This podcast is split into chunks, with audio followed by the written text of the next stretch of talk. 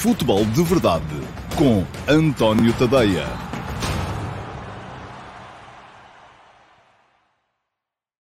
Olá, muito bom dia a todos e sejam bem-vindos ao Futebol de Verdade de terça-feira, dia 2 de março de 2021. Hoje tinha aqui uma edição um bocadinho mais uh, tranquila, com menos uh, acontecimentos, porque ontem houve, uh, enfim, ainda houve ontem um Benfica Rio Ave, foi um jogo interessante, é engraçado de se ver.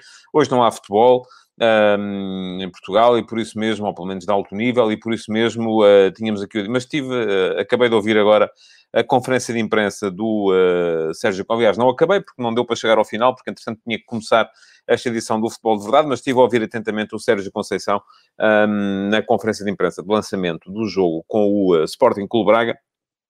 E uh, queria dizer aqui que me revejo em muitas das coisas que o uh, treinador do Flóculo Porto disse ainda há bocadinho aos jornalistas. Para quem não sabe ou não viu, Uh, não vos gabo o gosto, em vez de estarem a ouvir o Sérgio Conceição, estão aí a ouvir-me a mim, mas de qualquer maneira, para quem não viu, uh, aquilo que uh, me ficou na retina foi, porque foi feita ao Sérgio Conceição a pergunta, e é legítimo que ela seja feita, atenção. Aliás, o próprio Sérgio Conceição disse isso, compreendo que vocês façam as perguntas, agora também compreendam que eu não queira responder, e nesse aspecto esteve muito melhor hoje, aí está, cabeça fria, do que tinha estado, por exemplo, no momento em que foi confrontado uh, por, um, por, um, jornalista com uh, o número de vezes que o Banco do Porto tinha levantado no Clássico contra o, contra o Sporting.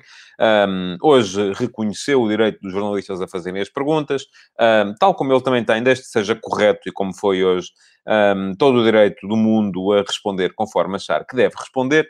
E a pergunta que lhe foi feita foi acerca daquela famosa frase que terá dito o Sérgio Conceição ao Carlos Carvalhal no final de um dos jogos entre o uh, Flóculo do Porto e o Sporting Clube Braga, que se fosse 11 contra 11 tinhas levado 5 ou 6. Ora bem, o Sérgio Conceição disse uma coisa que eu acho que faz muito sentido, que é, aliás, disse duas coisas que eu acho que fazem muito sentido. Uma delas é o que se diz no campo fica no campo. E, aliás, nem de propósito, uh, eu não sei quem, se acompanham uh, o futebol inglês ao ponto de saberem da polémica que está neste momento uh, por causa do último Chelsea e Manchester United uh, e de uma grande penalidade que o Manchester United reclamava e que o árbitro não marcou e que terá dito o árbitro Harry Maguire, na ocasião capitão do Manchester United, que não marcava porque senão ia ser uma confusão e porque a generalidade da malta não não, uh, não gosta do Manchester United e, portanto, ah, ora bem, o Harry Maguire não disse, não, não revelou a conversa, mas o Luke Shaw, uh, também jogador do Manchester United, veio a público depois dizer que tinha ouvido o árbitro dizer aquilo ao Harry Maguire.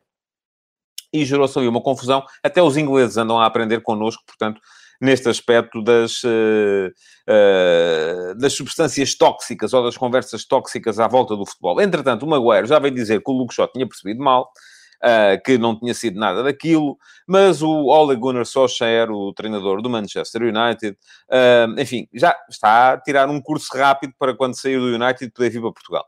Uh, porque, entretanto, já veio dizer que o grande problema é que os árbitros estão preocupados com aquilo que se diz no site do Chelsea, enfim, eu, eu parecia que estava a ver, palavra de honra, parecia que estava ali a ver uma conversa entre diretores de comunicação do futebol português, e, e, não, não era. Ora bem, o que é que disse o Sérgio Conceição hoje não comentou uh, a tal frase que ele terá dito ou não uh, ao, uh, ao Carlos Carvalhal.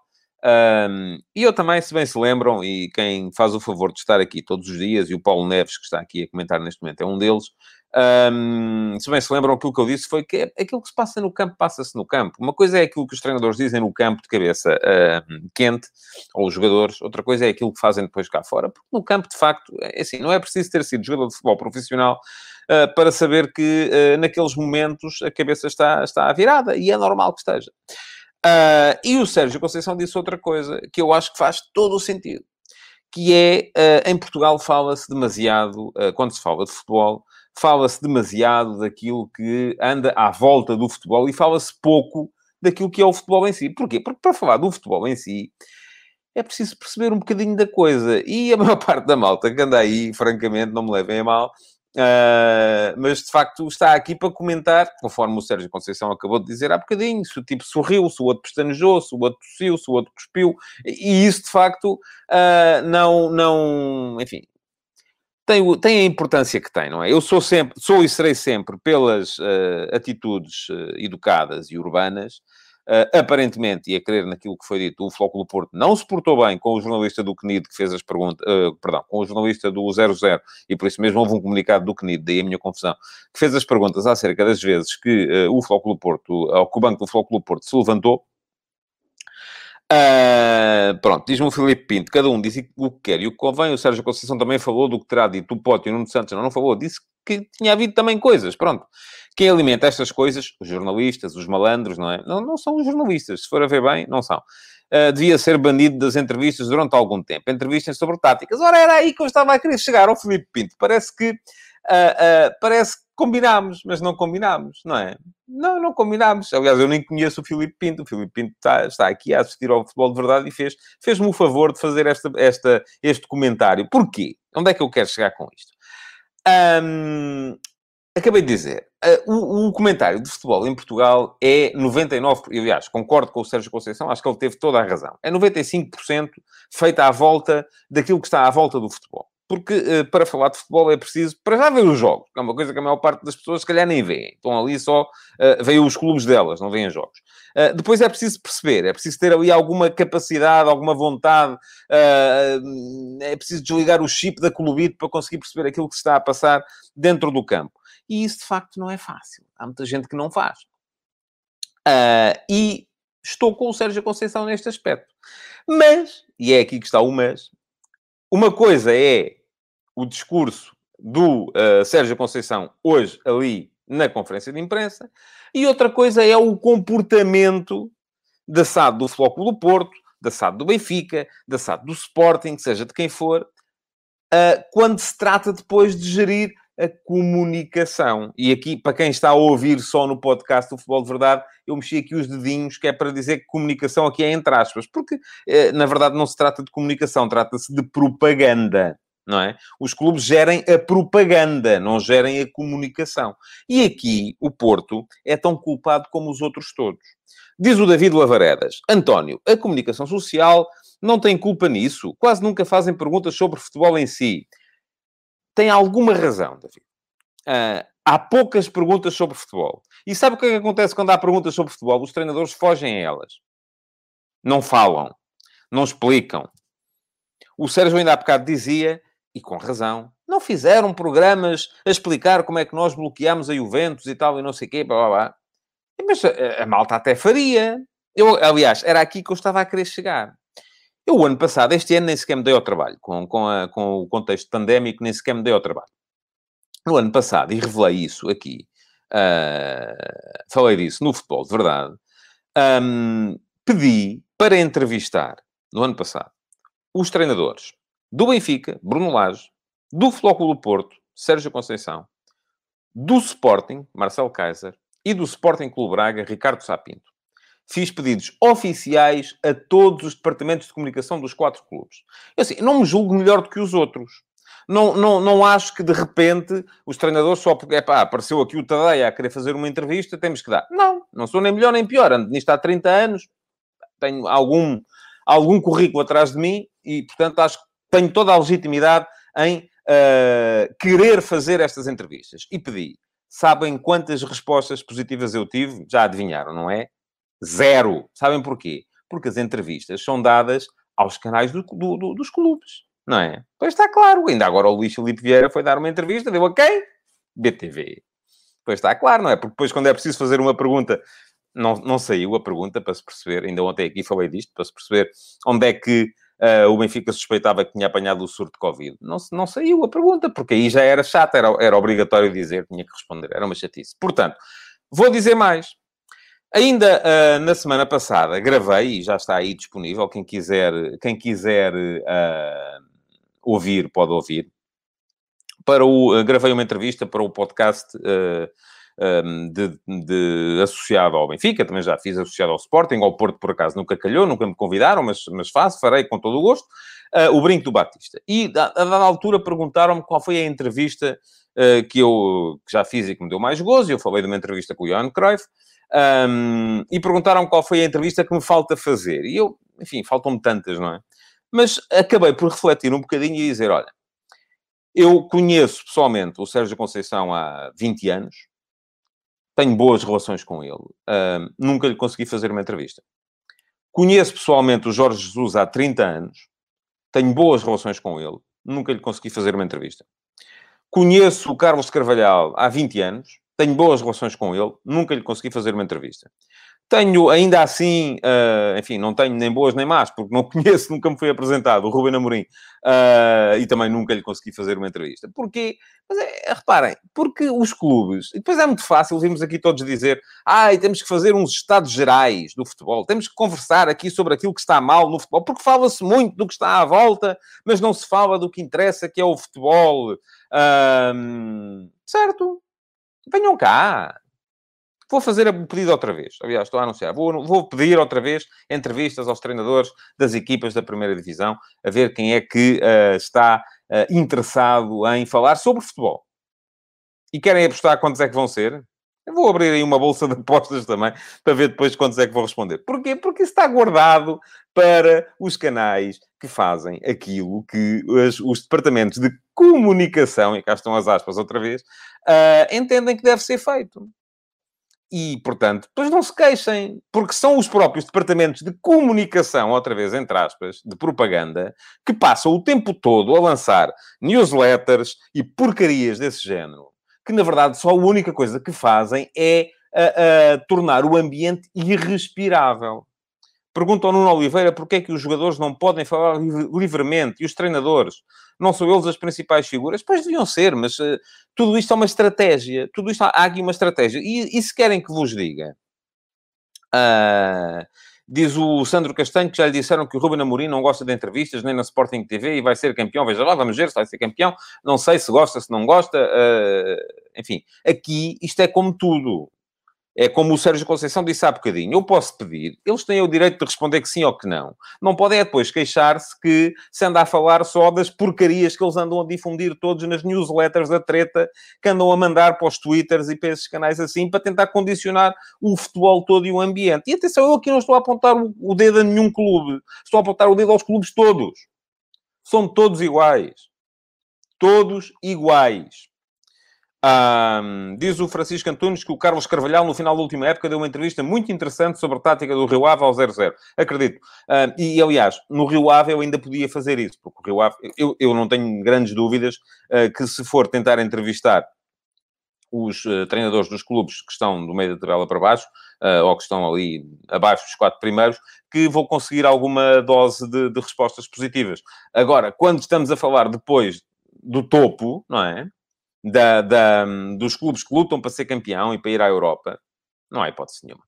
Diz o David Lavaredas, com tanta análise, com todos os dados a serem públicos e com toda a informação que existe hoje em dia, o que é que eles têm a esconder? Não sei, eles não têm nada a esconder. Têm, é, vamos lá ver, a, a, a concessão de uma entrevista acaba por ser um bocado a, aquela ideia de é um rebuçado que se dá, é um rebuçado que nós, clubes, temos para dar e, portanto, não damos a esses malandros que se calhar até fazem perguntas que a gente não controla. É um, é um aborrecimento, é uma chatice. Eh, eu acho que, conforme ia dizer, eu tenho todo o direito de pedir, eles têm todo o direito de dizer que não, não pode é depois vir queixar-se que não se fala de futebol e só se fala das porcarias que eles andam todos a difundir na treta das newsletters que andam a lançar cá para fora. E já, epá, estou irritado, fiquei irritado com isto. É uma chatice, não, não, não me queria chatear. Uh, tinha aqui um, uma edição do Futebol de Verdade mais tranquila e mais calma hoje. Uh, e, ouçam, toda a simpatia do mundo para os treinadores. Todos. Pela hora de classificação. Para o uh, Ruben Amorim. Para o Carlos Carvalhal uh, que ainda ontem fez o favor de me mandar uma mensagem a desejar-nos parabéns, porque ontem fiz anos, não disse aqui, porque também não queria falar muito sobre isso. Uh, para o uh, Jorge Jesus, para o Sérgio Conceição, e aqui inverti a ordem da classificação, mas também comecei com o Sérgio. para todos eles, todo, para todos, toda a simpatia do mundo. Agora, não podemos ser. Uh, é, é, Faz-me lembrar, a única frase que me lembra é aquela frase retrógrada idiota da mulher que tem que ser uma princesa no, no, no, no, em casa e uma um diabo na cama, não sei como é que é exatamente. Enfim, é uma idiotice perfeita. Os treinadores, se querem falar de futebol, têm que bater, dar um murro na mesa. Não é aos jornalistas, coitados, que não, e não mandam nada. E ainda por cima, quem vai para as conferências de imprensa não são os diretores. Não é? Não é aí que eles têm que mostrar e falar de alto e levantar. Não, é com os seus próprios departamentos de comunicação. E dizer assim, epá, mas que é isto que vocês andam a escrever aqui nas, nestas newsletters, pá? Isto é o quê? Isto é falar de futebol? Não é. Então, vamos em frente. Vamos lá. Vou fazer os pedidos, depois dar-vos-ei uh, nota disso. Aliás, deixem-me dar-vos nota já aqui de uma questão que tem a ver com o meu texto hoje de manhã, que tem a ver com uma dessas entrevistas, que foi a entrevista dada ontem. Uh, ontem não, na, no domingo, mas eu ontem tinha que escrever sobre o clássico, portanto, uh, deixei um ligeiro PS no último passo de ontem de manhã,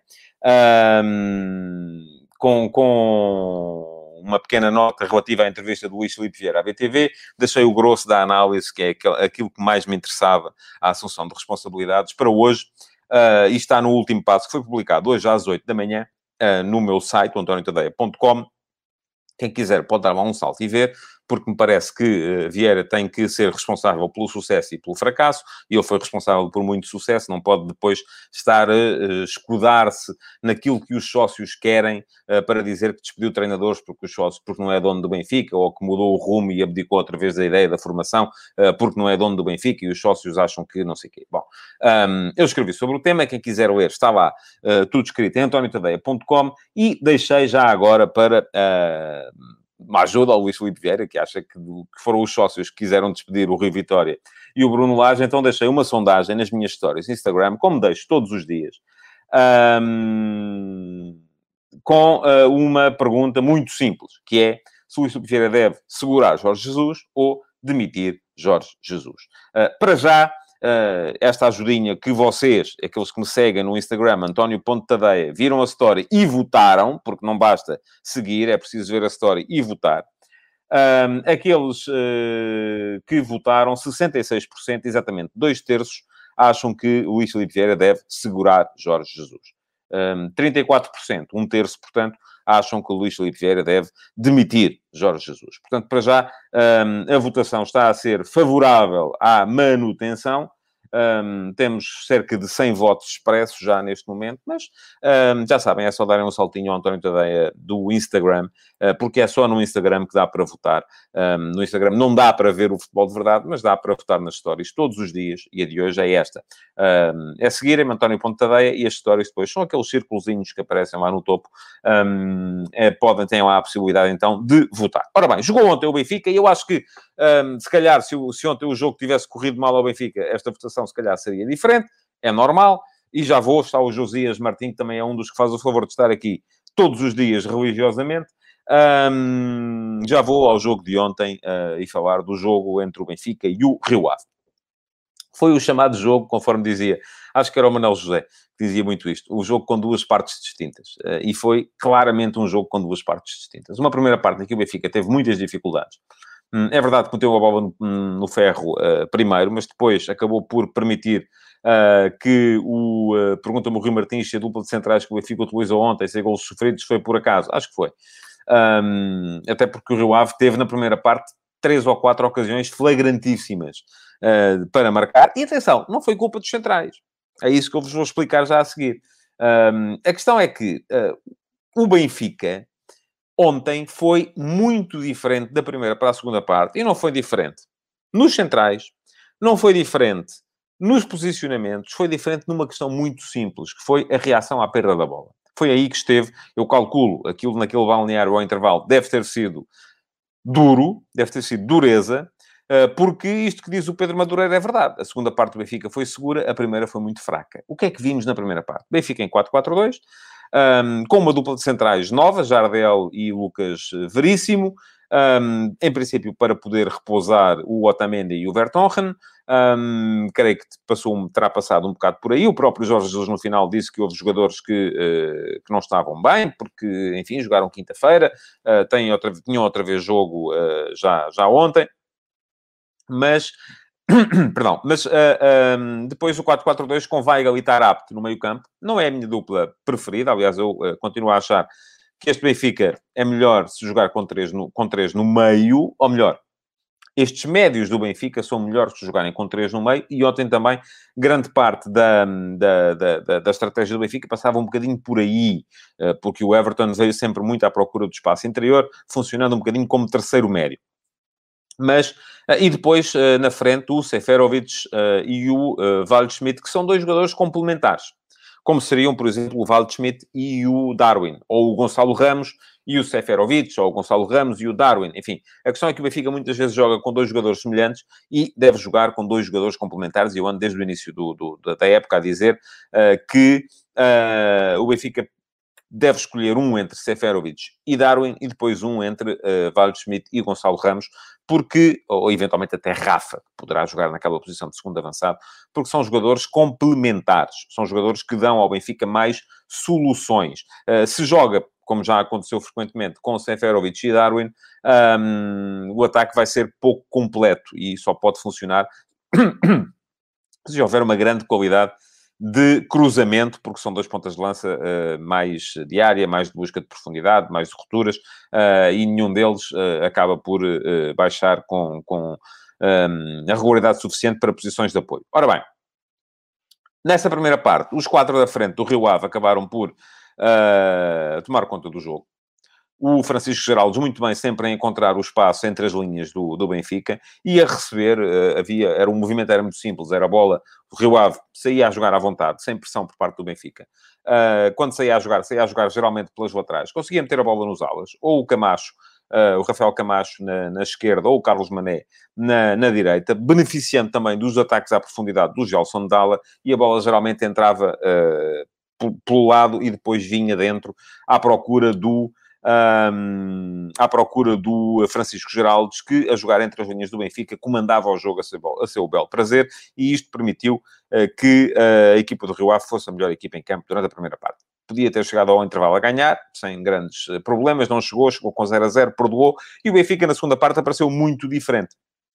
Apareceu muito diferente, uh, porque veio com uma reação à perda da bola hum, dramaticamente diferente. E isso acabou por uh, condicionar o início, de o início de construção por parte do, uh, do Rio Ave e o Rio Ave não podendo construir com a mesma qualidade, perdendo a bola muitas vezes uh, ainda no, na primeira ou na segunda fase de construção, acabou por ehm, permitir que o Benfica criasse muito mais situações de perigo, porque se há coisa que este meio campo do Benfica, com Weigl e Tarap tem, é capacidade para, no momento de recuperação da bola, ser muito forte em transição, em contra-transição, vamos lá, e foi um bocadinho assim que o Benfica acabou por, por se impor no, no jogo. Diz o Pedro Amaro, o Servi é o jogador com mais intensidade defensiva no Benfica, é um mistério para mim e para muitos, porque fica sistematicamente no banco, quando a melhor ala esquerda do Benfica é de longe Grimaldo Servi. Mistérios, manias do mestre. Olha, ó, ó, Pedro, eu acho que é corajoso dizer isso ontem, quando o Everton até terá feito um, uh, o melhor jogo que fez uh, recentemente. Um, diz o André Tomás que ele esteve muito fraco. Eu não acho. Enfim, aliás, são dele os passos para os eh, dois golos do Benfica. Um, o primeiro com o Seferovic mesmo ali no limite uh, do, uh, do fora de jogo. Um, e o segundo depois também a importante ação de, de, de, Everton. Portanto, o Benfica chega aos uh, 2 a 0. Uh, o segundo golo marcado pelo Pizzi, que conforme o Jorge Jesus disse, e é verdade, é um jogador que tem golo, é um jogador que tem gol. Boa exibição também, conforme diz o Pedro Madureira, do Diogo Gonçalves. Verdade. Um, teve, esteve bem, uh, cruza bem. Foi um jogador muito importante do ponto de vista ofensivo. Boas as entradas também, por exemplo, do Servi, uh, do Pizzi. Uh, o Benfica melhorou da primeira para a segunda parte. Muito bem o Weigl. Acho que foi justa a atribuição do troféu de melhor em campo ao médio centro do Benfica. E diz o Filipe Pinto, sou do Sporting, mas se o Jorge Jesus utilizasse a mesma tática, e já agora os mesmos jogadores também, não é? Uh, que adotou no primeiro ano que esteve no Sporting, o 4-3-3, com Schmidt ou Pizzi atrás do avançado, mas, ó oh, oh, Filipe, o, o, Jorge Jesus no Sporting não jogou em 4-3-3. O Jorge Jesus no Sporting jogava com William e Adrian, que são dois jogadores muito mais agressivos do que qualquer dupla de médios que o Benfica possa uh, construir neste momento e com muito mais chegada na frente. Jogava com o Brian Ruiz na esquerda a fazer aquilo que faz o Everton neste momento. Jogava com o João Mário na direita, um, enfim, a fechar por dentro e a vir para dentro, a fazer um bocadinho aquilo que ele já tentou fazer com o Pizzi naquela posição. Uh, neste momento, eu creio que até ele terá invertido as coisas. É o Everton que faz de João Mário à esquerda e é o. Uh, Rafa, que faz de Brian Ruiz à direita, e depois jogava com o Teo Gutierrez e o Slimani na frente. Portanto, não me parece que fosse 4-3-3. Posso estar enganado, acho que não. Se bem me lembro, não era assim. Uh, bom, uh, acabou por ser, portanto, justo a vitória do Benfica e uh, num, já agora queria falar aqui, só mesmo de, de, de, passagem, sem, sem grande importância, no lance da possível grande penalidade sobre Seferovic aos 33 minutos. Porque é um lance que serve perfeitamente para exemplificar aquilo que eu tenho vindo a dizer uh, constantemente sobre este tipo de situações. Um, que há um agarrão na camisola é evidente, toda a gente vê, não há uh, grande dúvida uh, de que Seferovic é agarrado. Se esse agarrão é ou não suficiente para que se marque falta, enfim, aí é que está uh, sempre o buzilis da questão. É sempre a velha questão da intensidade. Será que o agarrão impediu o Seferovic ou prejudicou o Seferovic na abordagem que ele, que ele fez ao lance? Um, não consigo dizer. Eu, conforme sabem, sempre, sou sempre a favor de que se jogue e que não se marque. Uh, sempre quando são lances de intensidade, para mim, é sempre deixar jogar. Uh, mas aceitaria perfeitamente, porque também aí está. Os jogadores têm que ser inteligentes e têm que pensar: se estou dentro da área, não tenho que agarrar, porque se agarrar, estou a sujeitar-me. Uh, e uh, um, ali, se o árbitro marcasse penalti, perfeito também. É sobre isso que eu falo quando falo em zona cinzenta. Uh, olhei para aquilo que disseram os especialistas dos jornais desportivos hoje, enfim, não há grande Uh, não, não é dada grande importância à, à questão, um, mas ainda assim parece-me, se bem me lembro, não é que eu tenha dado também grande importância ao tema. Uh, sim, por exemplo, no jornal O Jogo há uma, um voto a favor da, uh, da marcação da grande penalidade, dois votos contra a marcação da grande penalidade.